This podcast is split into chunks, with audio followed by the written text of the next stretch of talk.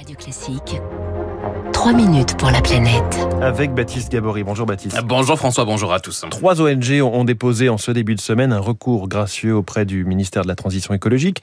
En cause, le recul, disent-elles, du gouvernement sur le fonds réparation. C'est un fonds qui doit entrer en vigueur au 1er janvier prochain et permettre de payer moins cher la réparation de certains produits, sauf que l'enveloppe consacrée à ce fonds euh, a été réduite. Un fonds réparation créé par la loi anti-gaspillage de 2020. Objectif donc participer au coût des réparations de certains produits, notamment les équipements électriques et électroniques, les smartphones par exemple, les ordinateurs ou encore votre lave-linge, mais aussi les jouets, les articles de sport ou de bricolage, dispositif salué par les associations environnementales. Alice Elfassi, responsable des affaires juridiques de Zero Waste France.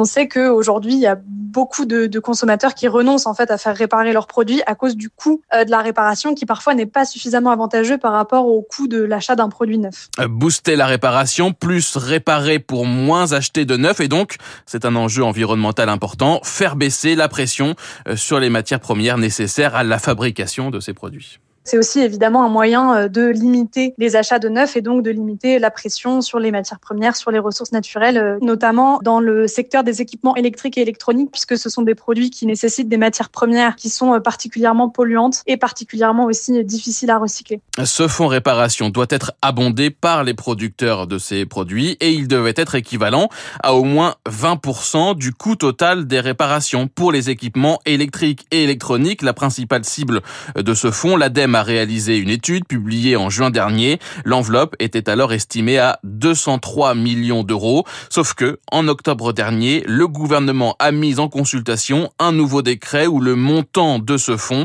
est ramené à 10% du coût estimé.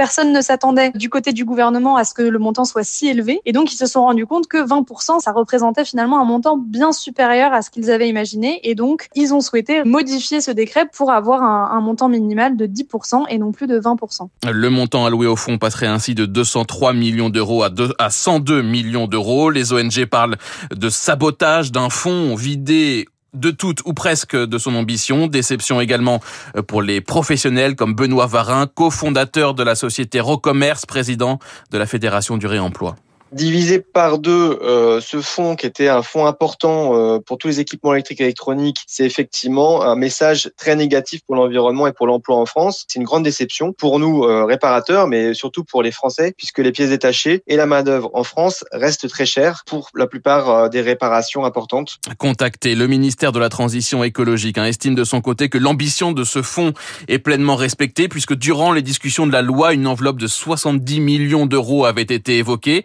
Passe là à 102 millions d'euros. Le pourcentage hein, de la prise en charge est certes revu à la baisse, mais cela résulte d'une révision des données disponibles sur le marché de la réparation, pas d'une remise en cause euh, du niveau d'ambition. Sur le mécanisme hein, de, de, ce fonds réparation, à noter que eh bien, la, prise en charge de, de, ce coût se fera directement au moment de la réparation. Hein. Le consommateur n'aura pas de démarche à faire. C'est le réparateur qui euh, sera, qui pourra baisser ses coûts grâce à l'aide donc de ce fonds réparation qui doit entrer en vigueur au 1er Merci, c'était Baptiste Gabory.